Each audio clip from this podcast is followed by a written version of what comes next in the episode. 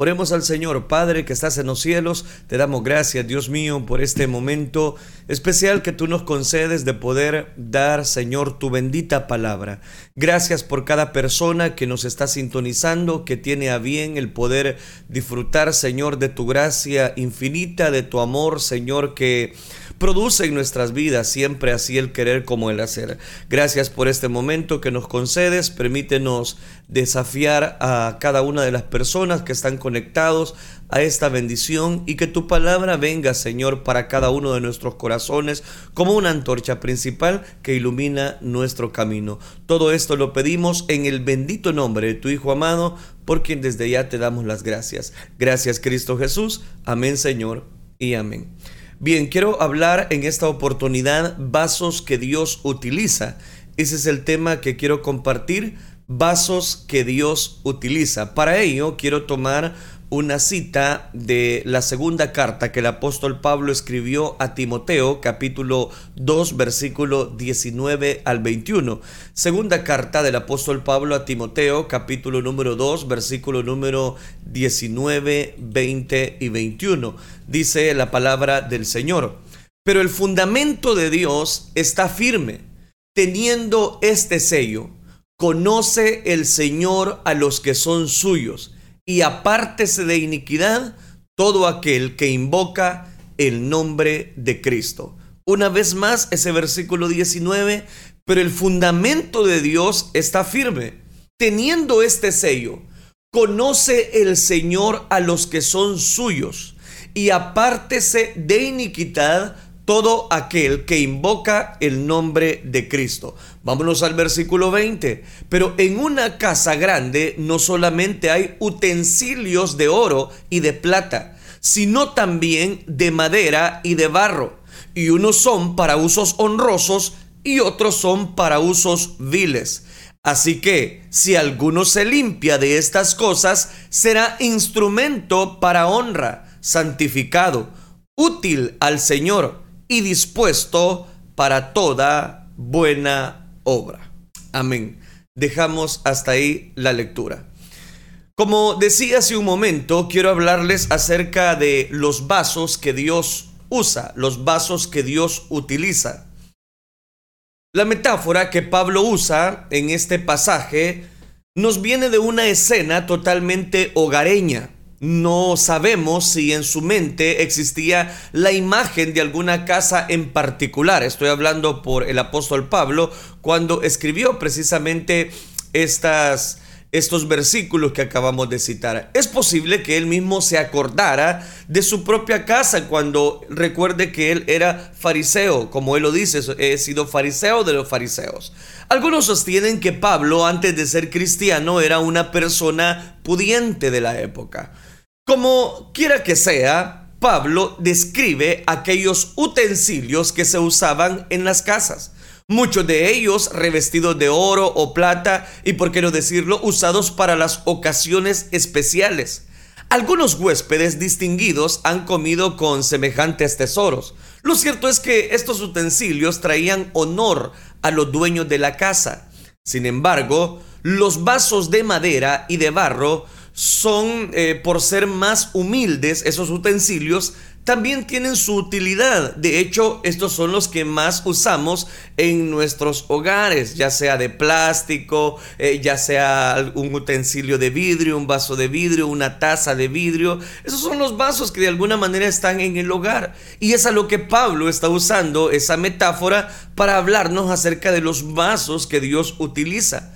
Pero al parecer, el apóstol se estaba refiriendo a los recipientes que tienen usos viles por lo que acabamos de citar, o más bien por lo que acabamos de leer. Ahora, cobra tanto valor este pasaje de la escritura. ¿Por qué razón? Porque aquellos eh, vasos que se, eh, Pablo va a poner como ejemplo y se usan los, eh, donde se ponen los desperdicios, tales como los que retienen la basura y restos de comida para los animales, son utensilios que tarde o temprano también se necesitan, pero son utilizados para usos viles, dice la escritura. Por lo tanto, lo que el autor desea es contrastar los utensilios que sirven para traer honra con los que son para usos deshonrosos. En una casa grande es que una referencia a la iglesia del Señor existen estos utensilios. Hay utensilios que no solamente se usan en un hogar, hay utensilios que se deben y se utilizan en la casa de Dios, en la iglesia. Lo que el apóstol explica aquí es como una persona puede ser un instrumento para honra en lugar de convertirse en un, en un instrumento para usos viles. Eso es lo que él va a explicar. El oro siempre representa pureza en escritura y la calidad, y aún no solamente en la Biblia. Nosotros somos llamados a ser vasos de oro. ¿Me está escuchando? Sí, lo digo en general. Nosotros somos llamados a ser vasos de oro, vasos puros a quien el Señor pueda usar dentro de su casa. Pero veamos cuáles son esos vasos que Dios utiliza, porque al fin y al cabo recuerde que es el tema. En primer lugar, quiero mencionarle que los vasos que Dios usa son conocidos por Él. Dios nunca va a usar un vaso que no sea conocido por Él. Es decir, que una persona que no teme su nombre, eh, eh, eh, Dios no lo va a utilizar. La seguridad de esta promesa es la que nos hace bajo una confianza.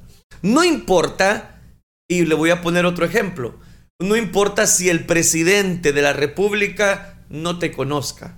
Tampoco importa si los artistas de Hollywood no te conozcan. Incluso no importa aún si eres un desconocido para tus amigos o para tu familia. Pero si Dios te conoce, ¿qué importa quien no te conozca? El fundamento firme del que Pablo nos habla en este pasaje tiene este primer sello. Es un sello de propiedad, de legitimidad, de reconocimiento. Es una carta magna. El contexto del pasaje que da origen a esta promesa tiene que ver con dos hombres llamados Himineo y Fileto. Ambos estaban confundiendo a la iglesia, ese es el contexto de este pasaje, diciendo que ya la resurrección se había efectuado. Esto dio como resultado que ambos fueran señalados como autores del error y en consecuencia desconocidos por el Señor aun cuando participaban de la iglesia, aun cuando estaban ahí como utensilios que Dios los había colocado y puesto para su, para su iglesia. El Señor sabía que estos dos hombres no eran suyos. Ninguno que sea suyo se aparta de la verdad, siguiendo sus propios errores. Este es el punto. El Antiguo Testamento también nos muestra a Coré. ¿Y quién era Coré? ¿Quién incurrió en un gran pecado contra Dios? Este hombre, quien, eh, voy a decirlo de esta manera, quiso desconocer la autoridad que había sido delegada a Moisés y al ser confrontado eh, con su maldad, se le dijo y le respondió a Coré y a todo su grupo, mañana el Señor dirá quién es quién. Aquí quiero citarle Números capítulo 26, versículo número 5. ¿Quién es quién? Será el quien declare quién es su escogido y hará que se le acerque. Es decir, que Dios por medio de Moisés le está diciendo a Coré, mañana a esta hora Dios decidirá quién es el escogido, el cual Dios ha colocado como portavoz de su verdad si nosotros, o es decir, si Coré o el Dios de Moisés. Coré pareció con todos sus seguidores y, y, su familia y resulta que Dios conoce, ese es el punto, que Dios conoce a los que son suyos. Una de las más grandes promesas bíblicas la dijo Jesús cuando afirmó, mis ovejas oyen mi voz y yo las conozco y yo les doy vida eterna. Eso está en Juan capítulo 10, versículo número 27. Entonces note, Dios conoce a los que son suyos. La pregunta sería entonces, ¿y Dios lo conoce? ¿Conoce usted a Dios? ¿Usted está caminando bajo la cobertura de ese Dios poderoso? Si Él está para poder ayudarle, para poder sobre, sobre protegerlo, guardarlo, cuidarlo, la pregunta sería entonces, ¿y usted está contando con esa cobertura?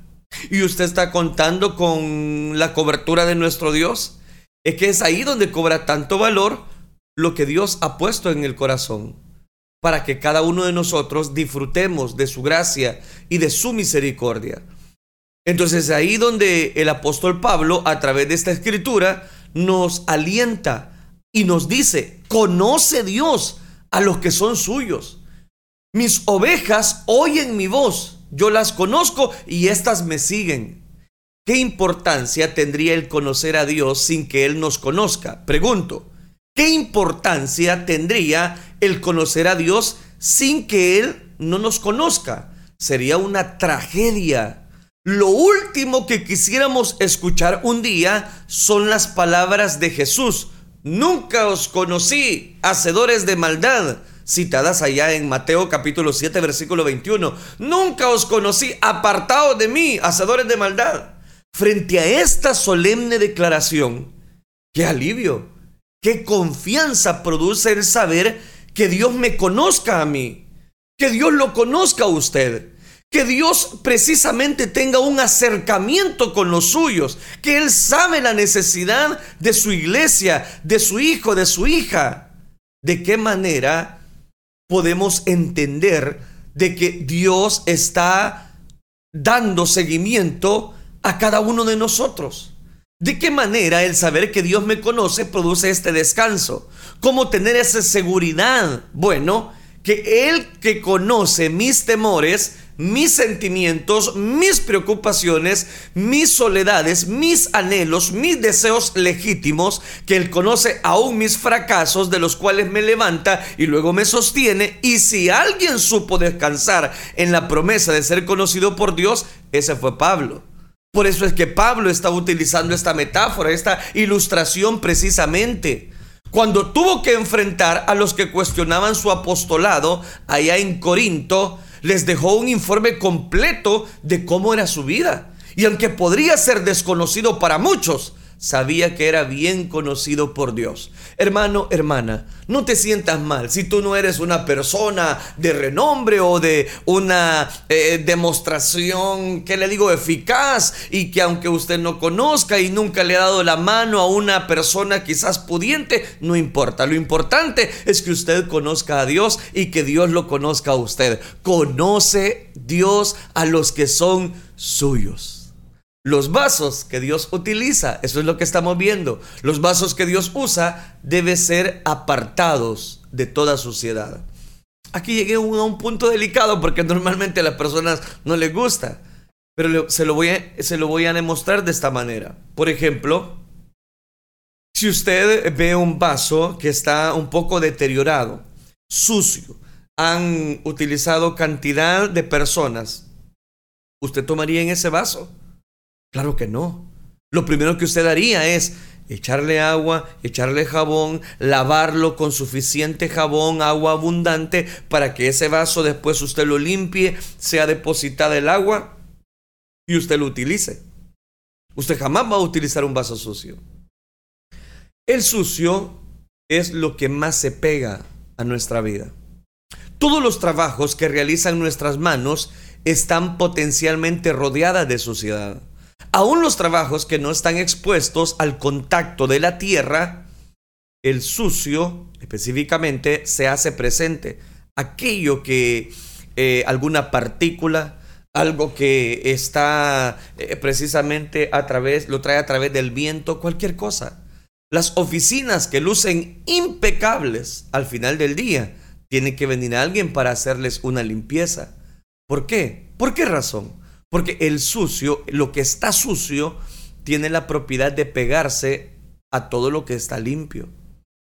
Cuán eh, fea se ve una mancha, ¿verdad? En un vestido lujoso o en una camisa impecable, pero de, pronto usted ve una manchita, usted dice, ah, no, ya no me la pongo, ya, ya se arruinó esta camisa. Porque aunque más usted la, la trate de lavar, ya no le va a gustar, porque está, está una mancha. Así son los utensilios, los vasos que Dios utiliza. Dios no va a utilizar cosas sucias. ¿Por qué razón? Porque Él necesita que cada uno de nosotros estemos apartados de la suciedad. Que aunque la suciedad pueda buscarnos, nosotros estemos apartados de toda impureza. Cuando el apóstol habló del conocimiento que Dios tiene de los suyos, va a introducir el otro sello, y este es el segundo, que está pegado al fundamento de Dios. Eso es el deber que nos asiste. ¿Y cuál es el deber que nos asiste? Apártese de iniquidad todo aquel que invoca el nombre del Señor. ¿Está escuchando? ¿Quiere ser un vaso de honra? Apártese de iniquidad todo aquel que invoca el nombre del Señor. La iniquidad es en lo sucio, que se ha pegado al vaso de la vida. Su persistencia es tal que está presente y de ella debemos cuidarnos siempre, de esa inmundicia, de, de esa suciedad. Etimológicamente, la iniquidad se define como algo que está torcido. La iniquidad es lo que ha torcido el camino recto de Dios, lo que viene a poner un detractor bajo la voluntad de Dios. Apártese de iniquidad, dice Pablo acá en este versículo, aquel que invoca el nombre del Señor. He aquí el más grande eh, llamado del Señor. ¿Quiénes son los que deben apartarse de la iniquidad? ¿Quiénes son los que deben tomar en cuenta o en consideración esos versículos específicamente que ahora estamos citando? Si Dios quiere utilizarnos para su gloria, para alabanza de su gloria, la pregunta sería, ¿cómo es que Dios toma control de estos vasos? ¿O cómo hace ese llamado específicamente? ¿Quiénes son los que deben apartarse de la iniquidad? No es, por cierto, el inconverso, pues él vive en total iniquidad. Entonces, el que debe apartarse de iniquidad es todo aquel que invoca el nombre del Señor usted invoca el nombre del Señor, usted debe de apartarse. Cuando David cometió los dos pecados para los que no había sacrificios eh, prescritos por la ley y luego de ser perdonado y cubierto su pecado, pronunció uno de los grandes textos de la palabra al decir, bienaventurado el hombre a quien Jehová no culpa de iniquidad y en cuyo espíritu no hay engaño. Aquí le estoy citando el Salmo capítulo 32, versículo número 2. La iniquidad pone de manifiesto, voy a decirlo de esta manera, nuestra alma de una manera muy fea. Destroza los más nobles anhelos. Trae deshonra al nombre del Señor y hace envejecer los huesos.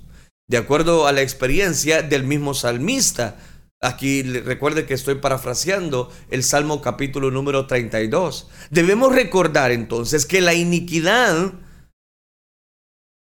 fue el primer pecado que se haya conocido.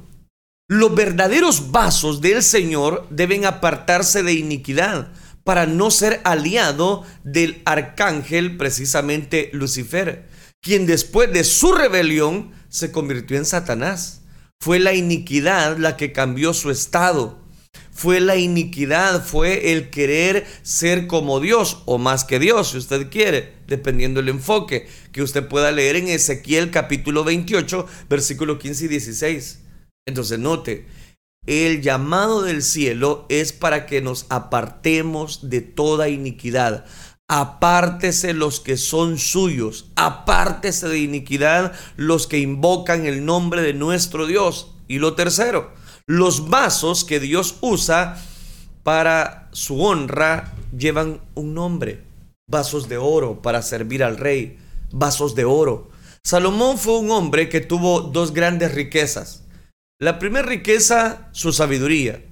La segunda, sus bienes materiales. Sin duda que su vida excedía a todos los reyes de su época, sin duda.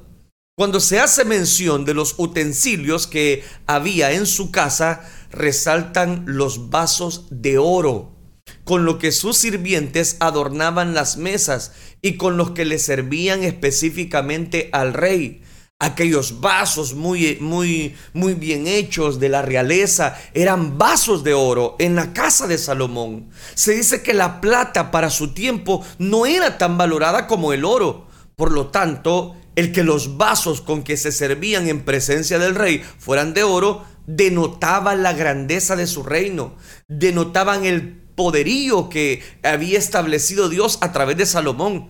Ahora nosotros somos los súbditos de un reino mayor que el de Salomón.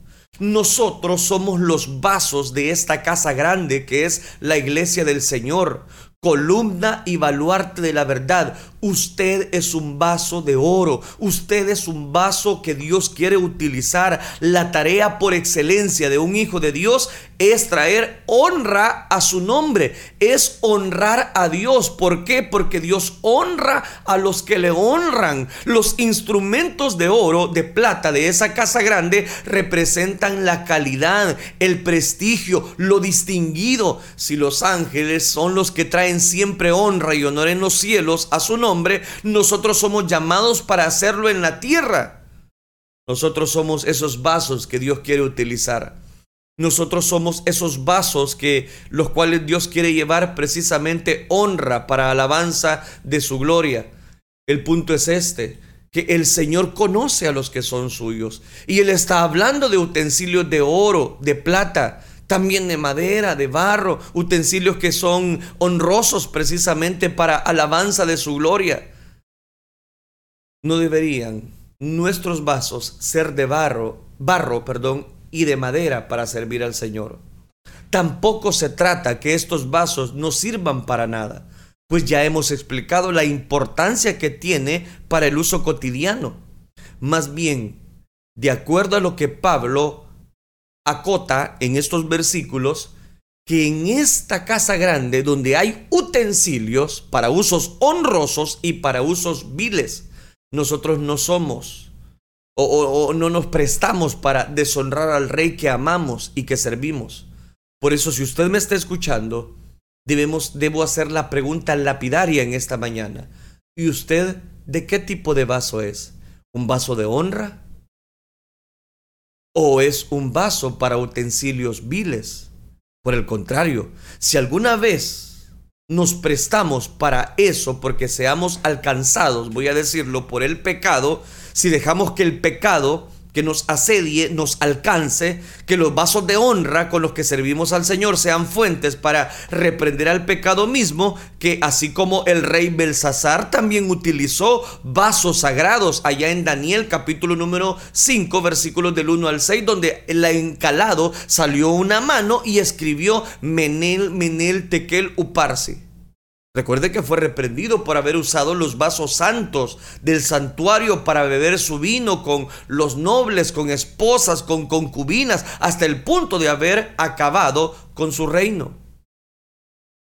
Así también nuestros vasos deben ser instrumento de juicio contra el pecado, porque no nos prestaremos para usos viles, sino para honrar y servir al Señor. No somos hechos para usos viles. ¿Me está escuchando? Usted no ha sido hecho, hecha para para deshonrar el nombre de Dios. Es más, usted no se siente bien al estar fuera de la cobertura del Dios poderoso. Los vasos que Dios usa deben limpiarse para un mejor uso. Deben estar siempre limpios, purificados. Hay que limpiar, hay que limpiar el vaso de estas cosas. ¿Y usted cómo está? definámonos. ¿Somos vasos útiles para honra de Dios? ¿O somos vasos para usos viles? Si somos vasos para usos viles, es porque de alguna manera estamos transgrediendo la oportunidad que Dios nos da. Pero si vamos a estar como vasos de honra, entonces tenemos que purificarnos, limpiarnos. Y alguien dirá, pero limpiarme de qué cosa? ¿De qué? El contexto inmediato nos refiere a las discusiones sobre palabras. Al parecer, nada contamina más el vaso de nuestras vidas que el uso desenfrenado que le damos a nuestras palabras. Los proverbios van a poner una sentencia que en las muchas palabras no falta pecado. También que hay contaminación cuando no controlamos nuestra lengua. A Timoteo se le recomienda evitar profanas y vanas palabrerías por la, porque las mismas, dice, conducen a la impiedad. Siempre en este versículo número 16. Las palabras de Himeno y Fileto eran comparadas con una eh, gangrena. Eso es lo que va a hacer Pablo. Una gangrena que carcome la vida de los que así actúan, usando esos vasos, no para honra, sino para deshonra. Todo esto trae una iniquidad al alma y esto es lo que hay que evitar. Los vasos que Dios quiere y debe de usar deben ser vasos santos. Por tal razón, debemos esforzarnos en mantenernos limpios, que ningún pecado ensucie este vaso. Usted no va a utilizar esa tacita para tomar café, va a utilizar una taza sucia, usted la va a limpiar antes. Dios no puede utilizarnos para su obra si estamos sucios. Dios no puede utilizar los vasos si han sido profanados. Surge la última pregunta. ¿Para qué queda listo un vaso limpio? ¿Para qué puede utilizarse un vaso limpio? Queda en primer lugar como un instrumento adecuado por medio del cual fluye la honra, la santidad y la utilidad al Señor. Su condición de limpieza lo deja apto para hacer cualquier cosa en casa grande. Y recuerde que casa grande, según la ilustración, es la iglesia del Señor. Usted es templo y morada del Espíritu Santo. Pero sabe, porque muchos cristianos no siempre están dispuestos. ¿Sabe por qué muchas personas no están dispuestas? Porque su vaso no ha sido limpiado. Porque su vaso tiene detractores, tiene suciedades, tiene palabras oeces, tiene nombre y ese vaso sucio tiene un nombre y se llama pecado. Es un hecho que cuando en la vida cristiana hay impurezas, hay pecados eh, eh, eh, que todavía dominan el carácter, en esa creyente hace falta disposición para toda buena obra. ¿Cuál será entonces nuestra decisión hoy? Porque ya casi termino la reflexión. ¿Cuál será la decisión que usted y yo tendremos que tomar? ¿Qué clase de vaso seremos? ¿Qué clase de vaso estaremos brindando nosotros a las personas que visitan precisamente la voluntad de Dios o quieran ver en nosotros la voluntad de ese Dios? Isaías capítulo 52 versículo número 11 nos dice, apartaos, apartaos, salid de ahí, no toquéis cosa inmunda, salid de en medio de ellas, purificaos los que lleváis los utensilios de Jehová. Hagamos que vuestros vasos sean para usos honrosos. Permitamos al Espíritu Santo que haga de nuestros cuerpos verdaderos vasos que honren al Señor. Si Dios quiere utilizarse, utilizarte, perdón, como un vaso para su alabanza, para su gloria, entonces, ¿qué estás esperando? Dios ha invertido la sangre de su Hijo Jesucristo para que usted reciba esa bendición de ser un vaso de honra, no un vaso vil. Pero también yo sé que estoy dirigiendo a muchas personas esta reflexión que Dios ha puesto en mi corazón para usted. Y tal vez usted dirá, es que yo la verdad, mi vaso está muy sucio.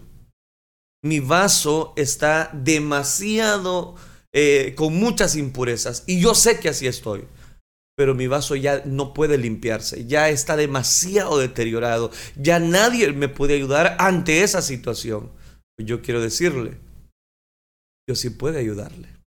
Y Dios es el experto en purificar, en limpiar los vasos de honra que Él ha comprado a precio de sangre.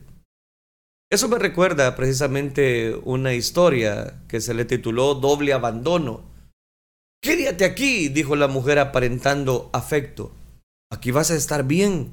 Verás correr a los perritos y te vas a entretener, le decía. Luego puso una bolsa con pañales a su lado y una nota escrita que decía, me llamo Juan, padezco de la enfermedad de Alzheimer y desapareció. Abandonó al anciano en una pista de carreras de perros, aquella persona. Lo que abandonó al anciano era eh, una mujer de 41 años de edad, cuenta la historia. El anciano abandonado era su propio padre de 82 años de edad, víctima de Alzheimer. Para librarse de la carga que significa esa enfermedad, La hija lo llevó a una pista de carreras de perros y lo abandonó en esa silla de ruedas. El juez la condenó a seis años de prisión. Este caso que apareció en uno de los periódicos eh, del Junior Times específicamente conmovió a toda la comunidad.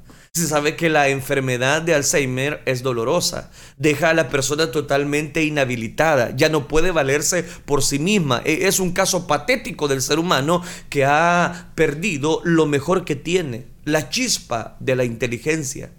Esa es la condición de la víctima de Alzheimer. Es una muerte, es una muerte lenta, es una muerte en vida. No obstante, una ley universal que descansa sobre el ser humano dice lo siguiente, allá en Éxodo capítulo 20, versículo número 12, y es en el decálogo de Moisés. Honra a tu padre y a tu madre para que disfrutes de una larga vida en la tierra que te da el Señor tu Dios. Es el quinto mandamiento, recuerde, el decálogo de Moisés. Abandonar a los padres ancianos por cualquier cosa que sea, y especialmente si es solo por quitarnos de encima el estorbo que ellos no resultan, es el colmo de la ingratitud y del desprecio. En muchos lugares hay establecimientos excelentes que se especializan en prestar atención debida a los ancianos y muchos hijos con sabiduría y cariño internan ahí a sus progenitores inhabilitados por esa enfermedad, pero no los abandonan, los visitan y los hijos se toman el tiempo de estar con ellos, mostrando preocupación y ternura.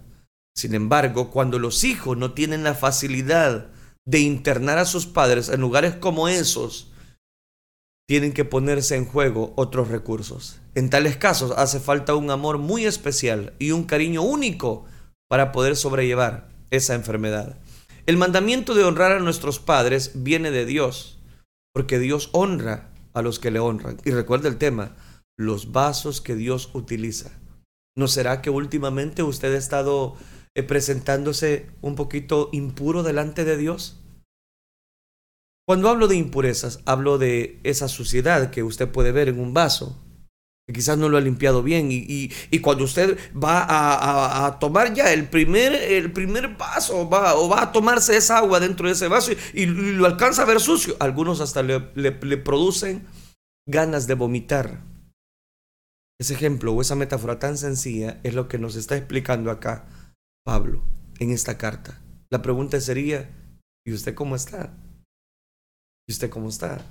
Como para que Dios pueda utilizarlo para alabanza y gloria de su nombre. ¿Cómo está su vida? ¿Cómo se siente? ¿Se siente un vaso útil o un vaso de honra o un vaso de deshonra? Si usted se siente una persona que ha sido excluida, entonces yo quiero decirle que en esta hora tú eres un vaso de honra. Pero es necesario que nos presentemos puros delante de Dios si eres de las personas que te absorbe, ¿verdad? Te absorbe todo el siglo XXI, toda la faceta de la vida y, te has desenfrenado con las publicaciones que tú haces en las redes sociales y das a demostrar qué clase de vaso eres, entonces usted, usted es un vaso impuro, porque tiene que limpiarse, purificarse para alabanza y gloria de Dios. Como decía alguien, que Dios nos ayude y definitivamente solo Él nos puede ayudar. Que Dios tenga misericordia de cada uno de nosotros. Si, hemos, si somos vasos de honra, a glorificar su nombre, mi hermano, mi hermana, a seguir levantando en alto el estandarte de la verdad. Si su vaso está sucio, límpielo. Acérquese al dador de la vida, purifique y usted va a ver cómo ese vaso de honra Dios va a empezar a utilizar. Oremos al Señor. Padre que estás en los cielos, gracias por mostrarnos los vasos que tú utilizas Ayúdanos a cumplir las condiciones y más que las condiciones, a purificar, Señor, nuestro cuerpo y morada, que son templo y morada precisamente del Espíritu Santo. Auxílianos, guíanos en medio, Señor, de un mundo donde las personas siempre hacen alusión a los vasos viles y aún siendo viles, Padre, se entregan a concupiscencias, a desenfrenos sociales siguen diciendo que son hijos tuyos, auxíliales. Auxílianos, Dios. Saca a tu iglesia de esa condición. Yo sé, Padre Celestial, que siempre estará ahí germinando, germinando el trigo y la cizaña, pero sabemos que tú un día vas a apartar el trigo de toda aquella cizaña. Te ruego, Padre Celestial, que así tú puedas utilizar los vasos de honra a purificarnos. Ayúdanos a limpiarnos del pecado que nos asedia y a correr con paciencia la carrera que tenemos por delante, porque tú eres el dador y autor y consumador de nuestra fe. Todo esto lo pedimos en el bendito nombre de tu Hijo amado, por quien desde ya te damos las gracias. Gracias Cristo Jesús. Amén Señor y amén.